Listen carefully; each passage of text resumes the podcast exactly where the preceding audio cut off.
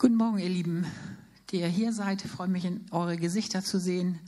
Und auch guten Morgen denen, die am Livestream jetzt oder zu einem späteren Zeitpunkt diese Predigt verfolgen. Margitta hat uns gerade den echten Gott gezeigt.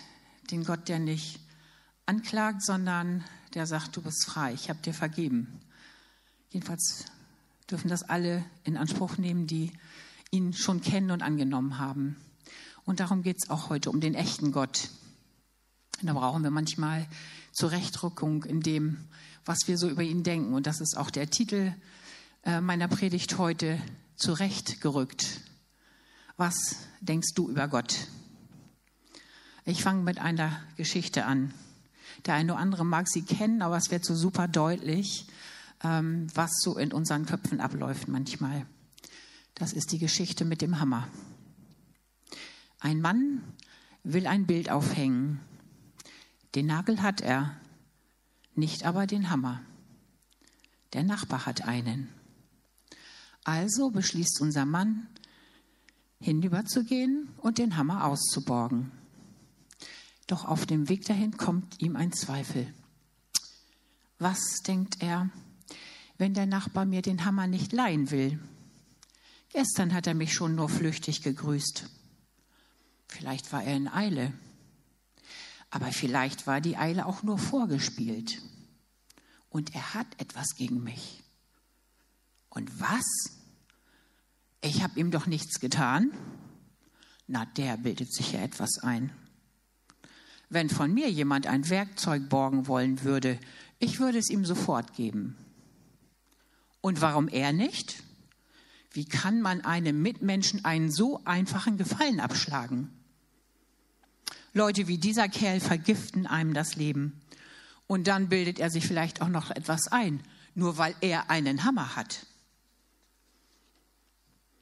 Also jetzt reicht es mir wirklich.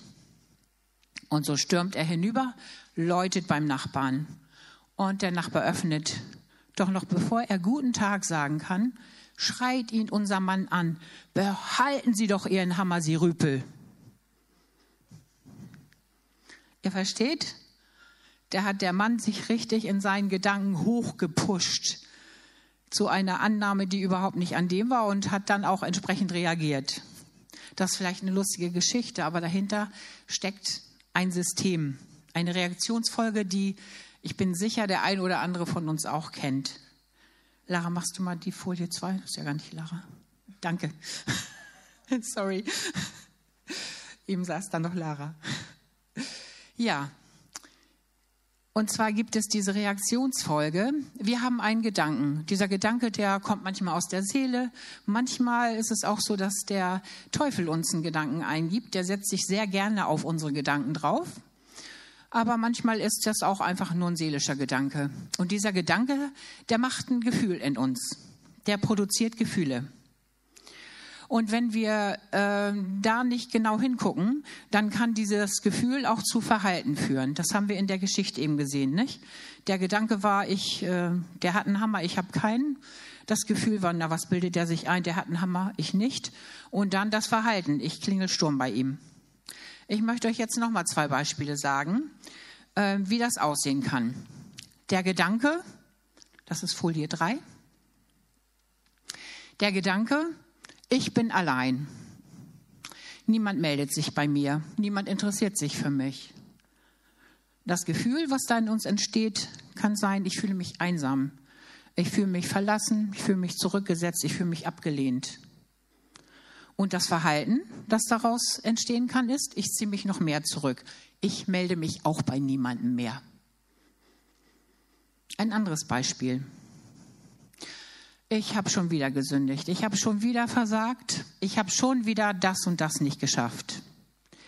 Also Gott kann mir das ja nicht immer wieder vergeben. Irgendwann muss er doch mit seiner Geduld auch mal am Ende sein mit mir.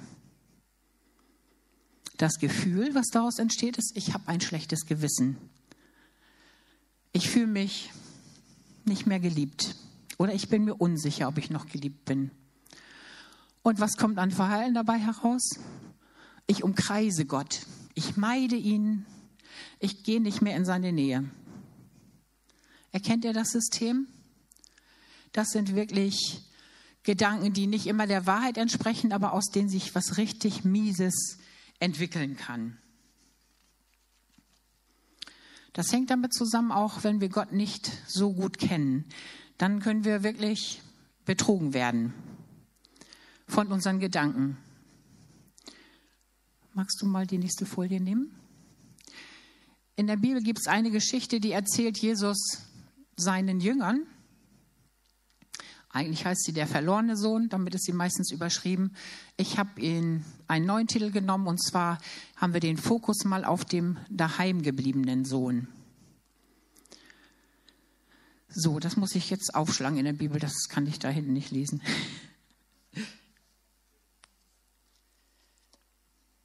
Das steht in Lukas 15, die Verse 11 bis 31. Und ich lese ab 25. Es geht darum, dass zwei Brüder da waren in der Geschichte. Der eine Sohn hatte Lust, sich sein Erbe schon mal auszahlen zu lassen, während der Vater noch lebte. Und er ist dann in die Ferne gezogen und hat das ganze Geld verprasst.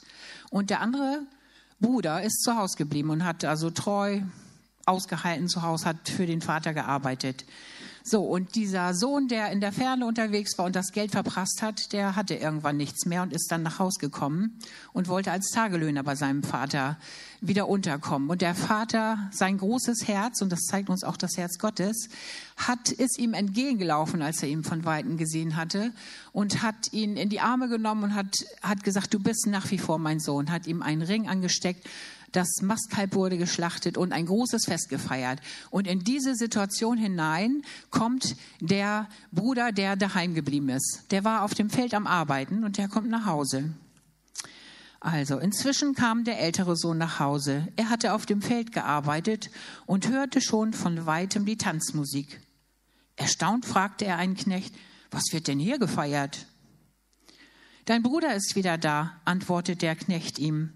Dein Vater hat sich so sehr darüber gefreut, dass er das Mastkalb schlachten ließ. Und jetzt feiern sie ein großes Fest. Da wurde der ältere Bruder wütend und wollte nicht ins Haus gehen. Da kam sein Vater zu ihm heraus und bat, komm und freu dich mit uns. Doch der Bruder entgegnete bitter, all diese Jahre habe ich für dich mich geschunden, alles habe ich getan, was du von mir verlangt hast. Aber nie hast du mir auch nur eine junge Ziege gegeben, damit ich mit meinen Freunden mal richtig hätte feiern können. Und jetzt, wo dein Sohn zurückkommt, der dein Geld mit Huren durchgebracht hat, jetzt lässt du sogar das Mastkalb schlachten. Das Mastkalb muss etwas Besonderes gewesen sein. Also erst ist der ältere Bruder nur erstaunt und denkt, was ist denn da los? Welche Fete ist denn da? Und ich weiß nichts davon. Und dann, ähm, als er hört, dass sein anderer Bruder zurückgekommen ist, da wird er wütend. Und ich denke mir, der hat wahrscheinlich, da ist schon einiges an Gedanken vorne weggegangen. Als der andere Bruder in die Ferne gezogen ist, hat der daheimgebliebene wahrscheinlich gedacht, na, der macht das ja tun. Der lässt sich alles auszahlen und lässt es sich gut gehen. Und ich bin hier zu Hause. Ich äh, kann mich nicht wegbewegen. Einer muss ja beim Vater bleiben. Ich muss ja hier die Arbeit tun. Kommt das dem einen oder anderen vielleicht bekannt vor? Also, und dann äh, sagt der Vater ihm eben, er möchte doch mitkommen und mitfeiern und der Bruder kriegt das nicht hin, weil er bitter geworden ist über die Jahre. Und dann kommt die Wahrheit.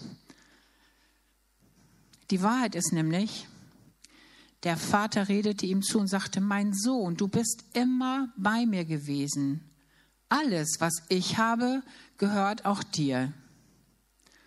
Das ist so eine ganz zentrale Aussage. Die gilt auch uns. Wer beim Vater ist, der hat alles. Und alles, was dem Vater gehört, das gehört auch ihm. Das gehört auch dir und es gehört auch mir.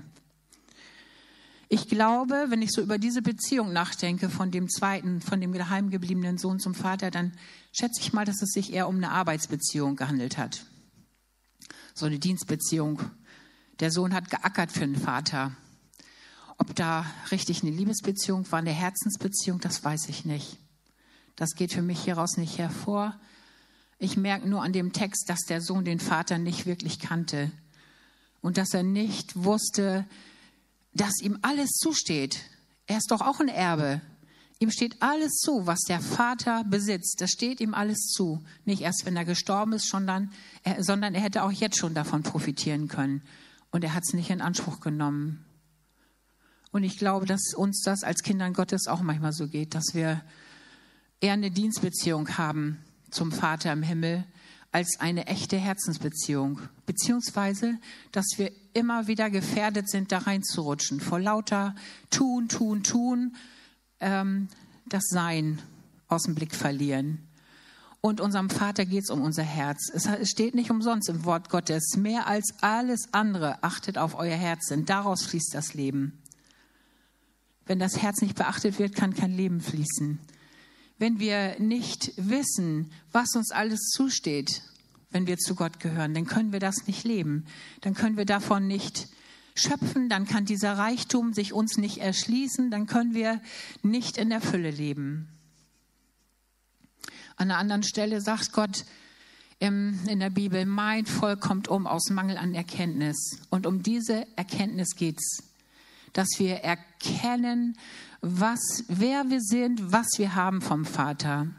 Und ich glaube, also Gott ist ja ein Gott mit Gefühlen. Und ich glaube, dass es ihn schmerzt, dass sein Volk umkommt aus Mangel an Erkenntnis, weil wir nicht wissen, was uns zusteht und nicht darin leben können aus dem Grund. Magst du eine Folie weiter? Und jetzt werde ich persönlich und frage, was glaubst du über Gott? Glaubst du an einen strafenden Gott vielleicht?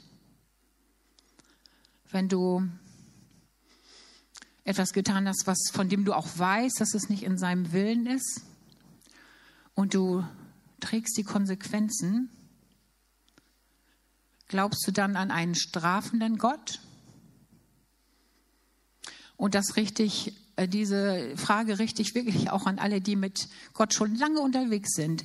Ich glaube, auch Christen sind anfällig für falsche Gottesbilder. Und das ist immer gekoppelt mit dem Maß, in dem ich ihn wirklich kenne. Und wenn ich ihn nicht wirklich kenne, dann kann ich auch über Gott Lügen glauben, wenn ich schon 20, 30 Jahre mit ihm unterwegs bin. Glaubst du an einen strafenden Gott? Gott hat eine Antwort für diese Frage. Und die steht in seinem Wort in Jesaja 53, Vers 5. Margitta hat vorhin schon einen Teil davon vorgelesen, dass er um unserer Missetaten willen geschlagen wurde und so. Und dann kommt, die Strafe lag auf ihm, auf Jesus, damit wir Frieden haben. Also alles, wo wir Strafe verdient hätten, das hat Jesus Christus bereits am Kreuz getragen. Und wenn du bei dir Gedanken oder Gefühle entdeckst oder Angst entdeckst, dass Gott dich vielleicht strafen könnte, dann besinn dich auf das Wort Gottes, wo steht, die Strafe hat bereits auf Jesus Christus gelegen, damit du Frieden hast. Natürlich ist es richtig, ihn dann um Vergebung zu bitten und umzukehren, aber die Strafe ist schon bezahlt. Lass dir nicht einreden vom Feind, dass du einen strafenden Gott hast. Glaubst du an einen manipulativen Gott? Im Wort Gottes steht, wenn du mich liebst oder wer mich liebt, der hält meine Gebote. Man kann das manipulativ hören. Wenn du mich liebst, dann tust du das und das. Wenn du mich liebst, dann machst du das und das nicht. Kennt ihr Manipulation? In meinem Leben hat es eine Zeit gegeben, wo ich es schwer fand, mich Gott ganz anzuvertrauen und ganz auszuliefern, weil ich ganz viel Manipulation erlebt habe. Und ich weiß noch, dass ich mal gesessen habe und mein Herz vor Gott ausgeschüttet habe und dass er mir da richtig reingesprochen hat. Zu dem Zeitpunkt habe ich viel Tagebuch geschrieben und das war, als ob er mir diktiert hätte, ich manipuliere dich nicht. Ich gehe niemals über deine Grenzen. Ich stelle dich niemals bloß. Ich lasse dich niemals allein. Ich kompromittiere dich niemals. Und so ging das weiter. Gott hat mir eins nach dem anderen widerlegt und zugesprochen, dass er nicht ist wie Menschen, sondern dass er Gott ist und dass er der Gott der Liebe ist. Wenn du Manipulation erlebt hast, dann geh zu Gott damit und lass ihn dir zeigen und sagen, wie er wirklich ist. Denn darum geht das. Wir brauchen den echten Gott, den wirklichen Gott. Nicht den, der uns vom Feind irgendwie verstellt wird, wo uns der Blick verstellt wird. Glaubst du an einen harten Gott? Einer, der kein Erbarmen kennt, vielleicht? Dann ist die Antwort darauf in Hebräer 4, Vers 15 zu lesen. Wir haben keinen hohen Priester, der nicht mit uns Mitleiden haben könnte, mit unseren Schwachheiten, sondern einen hohen Priester, der genau wie wir versucht wurde, der aber ohne Sünde geblieben ist. Jesus hat solches Erbarmen mit unseren Schwachheiten, solches Verständnis, weil er als Mensch auf dieser Erde gelebt hat, obwohl er Gott war und ist. Jesus ist, hat sich so sehr herabgebeugt und ist Mensch geworden, dass er genau weiß, wovon du redest, wenn du Schwierigkeiten hast, wenn du Probleme hast, wenn du an etwas hängst und nicht loskommst. Und du kannst von ihm Hilfe erwarten.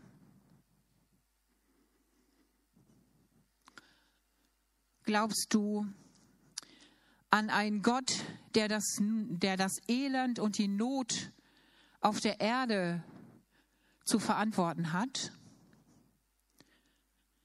Hier ist es manchmal so, dass wir oder dass ich Leuten im Gespräch begegne, die mir sagen, na ja, äh, damals ist meine Mutter gestorben, das verzeihe ich ihm nicht. Oder dies und das und jenes ist geworden, also den Gott brauche ich nicht. Da wird sich manchmal ähm, ein Bild von Gott gemacht von Menschen, die ihn nicht kennen, in Klammern, vielleicht weil wir ihnen den noch nicht bekannt gemacht haben, ich weiß es nicht, oder die ihm den Rücken zugedreht haben, einfach aufgrund von Pseudo-Gotteserfahrung. Auf jeden Fall ist es so, dass Gott uns die Verantwortung für die Erde übertragen hat. Das finden wir im ersten Mose. Und dass wir nicht die Schuld auf Gott abschieben können. Und letztlich ist die Not der Welt darauf zurückzuführen, dass der Mensch wirklich sich abgewendet hat von Gott. Aber auch da hat er Erbarmen und auch das möchte er so gerne ändern und möchte den Menschen Erkenntnis schenken. Was können wir denn jetzt tun, um Lügen loszuwerden? Lass deine Gedanken und Gefühle nicht unbeaufsichtigt, habe ich darüber geschrieben. Denkt immer an dieses Dreieck, ne? Gedanken, Gefühle, Handeln. Glaube nicht alles, was du denkst. Nicht jeder Gedanke, der sich in deinem Kopf bewegt, entspricht der Wahrheit. Manchmal ist das so wie in dieser Geschichte mit dem Hammer. Da führen Vermutungen mitunter zu falschen Entscheidungen. Also glaube nicht alles, was du denkst. Prüfe, ob sich das, was du denkst und was dich vielleicht richtig quält, wo die Gedankenschleifen laufen und laufen, laufen, äh, ob sich das überhaupt mit dem Wort Gottes deckt. Ob das überhaupt der Wahrheit entspricht. Und wenn du das erkennst, dass es sich um eine Lüge handelt, wenn du, sag mal so, wenn du gerade denkst, du bist der schrecklichste Mensch auf der Welt, dann kann ich dir schon sagen, dann brauche ich gar nicht viel prüfen, dann kann ich dir sagen, das ist eine Lüge. Gott sagt was anderes über dich. Der sagt, ich, ich habe dich wunderbar gemacht. Psalm 139. Also prüf, ob das der Wahrheit entspricht. Und wenn du an Lügengedanken entdeckst, dann nimm den gefangen. Wie das geht, sage ich euch gleich noch. Und wenn wir da vielleicht mal nicht aufgepasst haben und wenn wir gespielt haben mit solchen Gedanken oder die laufen lassen haben und da hat sich ein riesiges Lügengebäude drum gebildet, auch das gibt es ja, dann haben wir auch da eine Möglichkeit, dieses ganze Gebäude niederzureißen. Die nächste Folie bitte.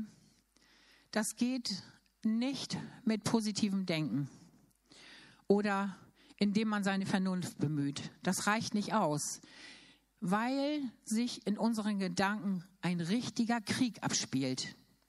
Es gibt sogar ein Buch, Das Schlachtfeld der Gedanken von Joyce Meyer. Die hat erkannt, und ich erkenne das auch, dass sich wirklich der Krieg in unseren Gedanken abspielt. Das ist ein geistlicher Kampf. Und das reicht nicht und das nützt nicht, wenn wir da positives Denken dagegen setzen.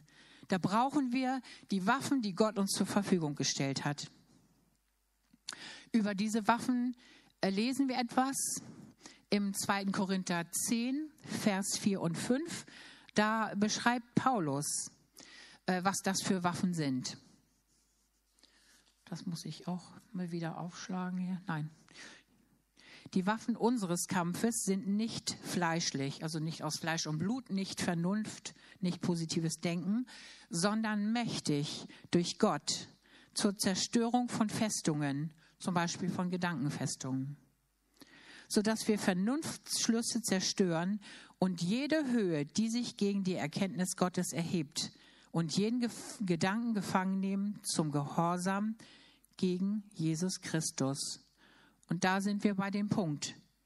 Jede Höhe, die sich gegen die Erkenntnis Gottes erhebt, das ist das Ziel des Feindes. Die Menschen wegzuhalten aus dem Vertrauen zu Gott und die in Unkenntnis zu lassen. Mein Volk kommt um aus Mangel an Erkenntnis. Der Teufel will, dass du nicht erkennst, dass du nicht erkennst, wer Gott ist, wer der echte Gott ist, wie er ist in Wirklichkeit. Und da besetzt er manchmal unsere Gedanken und will uns das verblenden und verschleiern. Darum geht es.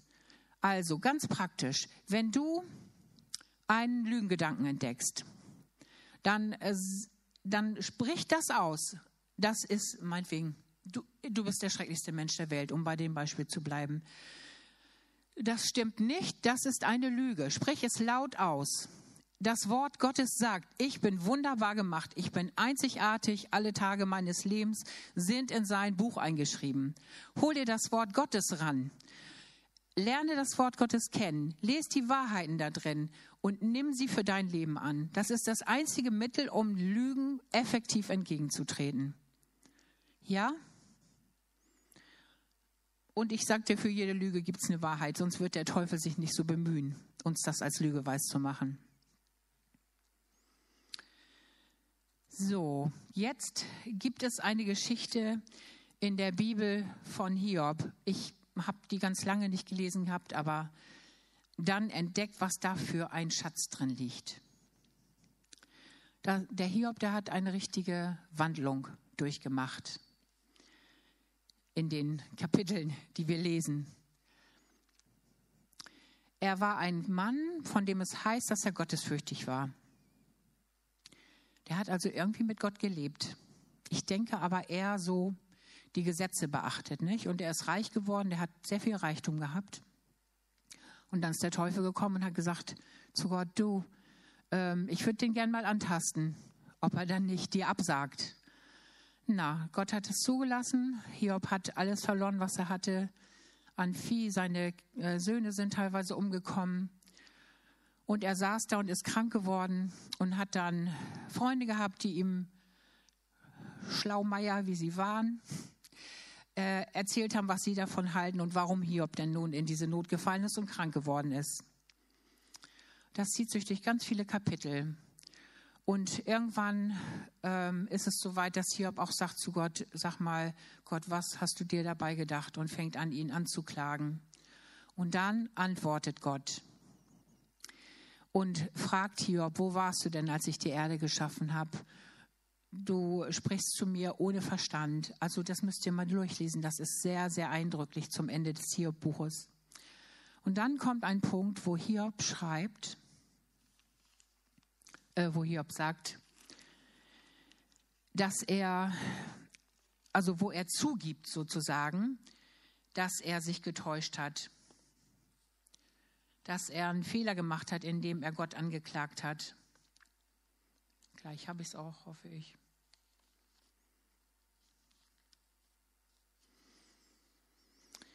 Und zwar ist das in den Versen ab Vers 1 im Kapitel 42, da antwortet Hiob Gott, Herr, ich erkenne, dass du alles zu tun vermagst, nichts und niemand kann deinen Plan vereiteln. Du hast gefragt, wer bist du, dass du meine Weisheit anzweifelst mit Worten ohne Verstand? Ja, es ist wahr. Ich habe von Dingen geredet, die ich nicht begreife. Sie sind zu hoch für mich und übersteigen meinen Verstand. Du hast, du hast zu mir gesagt, also Gott zu Hiob, höre mir jetzt zu. Jetzt rede ich und ich will dich fragen und du sollst mir antworten. Und dann kommt ein Satz, den wir teilweise schon oft zitiert haben. Ich, Herr, kannte dich nur vom Hören sagen. Jetzt aber haben meine eigenen Augen dich gesehen. Darum widerrufe ich meine Worte. Ich bereue in Staub und Asche. Hiob sagt, er hat ihn, hat Gott nur vom Hörensagen gekannt. Wenn man nur hört, was andere sagen, dann kommt man nicht immer zu, zur Wahrheit.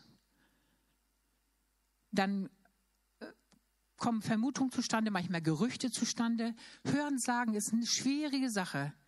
Trifft ganz oft die Wahrheit nicht. Überleg mal in deinem Leben, wo du vom Hören sagen etwas aufgenommen hast, was sich dann hinterher als nicht haltbar herausgestellt hat.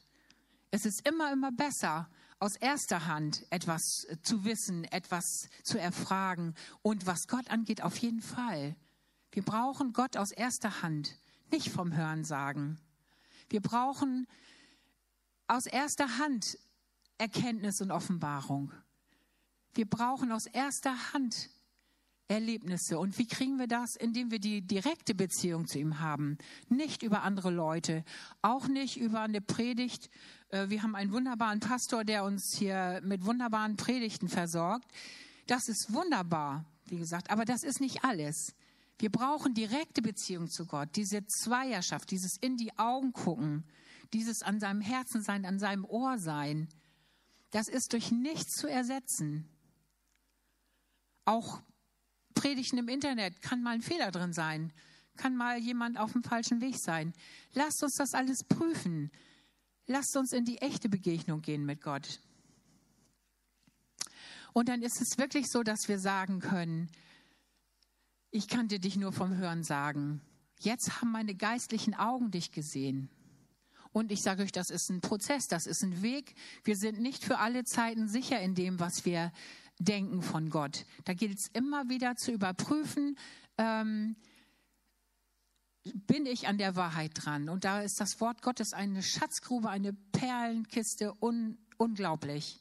Ich kann, möchte euch da nur Mut machen, ins Wort Gottes zu gehen. Ja, wie hat das geendet mit Hiob? Wenn ihr das mal lest, was dann für ein großer Segen auf ihn gewartet hat, als er in diese enge Beziehung mit Gott eingetreten ist. Nicht mehr in dieses Hören sagen, sondern in dieses von Auge zu Auge gesehen. Gott ist ja sehr persönlich geworden für Hiob in diesem Moment, nicht? Der ist nicht mehr der Gott gewesen, von dem das Gesetz berichtet hat oder andere berichtet haben, sondern der ist sehr persönlich gewesen, weil er direkt mit ihm geredet hat. Das können wir auch haben und das wollen wir auch haben. Und dann ist der Segen, den Hiob erlebt hat, der ist ohnegleichen gewesen. Hiob hat mehr Vieh bekommen als je zuvor. Er hat Kinder bekommen, er hat Töchter bekommen, die ähm, schönere gab es nicht, steht da irgendwo im Land. Er ist über alle Maßen gesegnet worden. Und dieser Segen, der Hiob, den Hiob erlebt hat, das ist auch eine Verheißung für uns. Das haltet fest, das ist die Verheißung für uns, die wir haben, wenn wir ein Leben, ein persönliches, intensives, enges Leben, eine Herzensbeziehung, eine Herzensbindung mit Gott, wenn wir die führen, in der Wahrheit, wenn wir ihm begegnen, wie er ist, nicht ein Fake-Gott, dann ist dieser Segen für uns auch bereit. Magst du die letzte Folie einblenden? Genau, wenn wir nämlich unser Leben in Übereinstimmung bringen mit Gott, dann liegt dieser große Segen auch für uns bereit. Dann haben wir auch neue Gedanken. Dann haben wir diesen Lügengedanken, ich bin der blödste Mensch der Welt, weggelegt und haben ihn ersetzt in unserem Denken durch, ich bin wertvoll, ich bin geliebt, ich bin kostbar, ich bin wunderbar gemacht. Dann entwickeln sich auch die Gefühle entsprechend. Dann kann ich aufrecht gehen, dann kann ich selbstbewusst sein, dann kann ich auch mal was einstecken, ohne dass an meinem Wert einer bröckelt. Und dann werde ich mich auch entsprechend verhalten können. Dann kann ich von mir weggucken und kann anderen diese Liebe geben, die ich bekommen habe. Dann sieht der Kreislauf völlig anders aus. Und das wünsche ich mir für uns alle. Und dafür möchte ich jetzt beten noch. Möchtet ihr da mit mir aufstehen?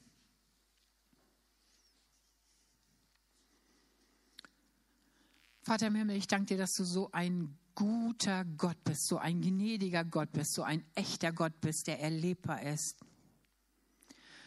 Heiliger Geist, ich wünsche mir, dass du jetzt hier durch die Gemeinde fegst, durch ähm, die Häuser fegst, durch, durch das Leben der Menschen fegst, die diese Predigt hören, dass du kommst mit deiner Wahrheit, dass du alle Lügen aufdeckst, dass das alles auffliegt, dass die Wahrheit kommen kann. Gott im Himmel, du bist der wahre Gott, der einzig wahre Gott. Komm mit Offenbarung deiner Wahrheit. Und ich bete auch für die Menschen, die dich noch nicht kennengelernt haben oder die dich beiseite gelegt haben, dir den Rücken zugelegt, äh, gedreht haben. Ich bete, Heiliger Geist, dass du erneut anklopfst bei ihm und dass du den Schleier wegnimmst vor ihren Augen, dass die Lügengebäude, die reiße ich herunter in deinem Namen, Jesus Christus, die sich in Menschenherzen bewegen, die wir vielleicht auch kennen, Kollegen, Bekannte, Familienmitglieder, die, deren Blick verstellt ist für dich, weil der Feind seine Lügen da hineingepflanzt hat und weil diesen Lügen ge geglaubt wurde. Wir reißen die runter in deinem Namen, Jesus Christus. Und wir nehmen jeden einzelnen Lügengedanken gefangen im Namen von Jesus Christus. Auch in den Leben derer, die hier sind, auch in meinem Leben, Jesus, wenn sich da noch Lügen verbergen, bitte lass die aufploppen. Wir wollen in der Wahrheit leben. Wir wollen mit dir leben, mit dem echten Gott leben. Mit dem Gott, der Leben ist, der die Fülle bereit hat, der Segen bereit hat für jeden, der sich an ihn wendet, der ewiges Leben bereit hat. Halleluja, Gott. Ich danke dir, dass du der Gott bist, der sich erbarmt über alle die, die dich noch nicht kennen. Jesus, ich danke dir einfach, dass du ein tiefes Werk tust und dass du nicht nachlässt. Du bist der Gott, der nicht aufgibt und dafür danke ich dir. Amen.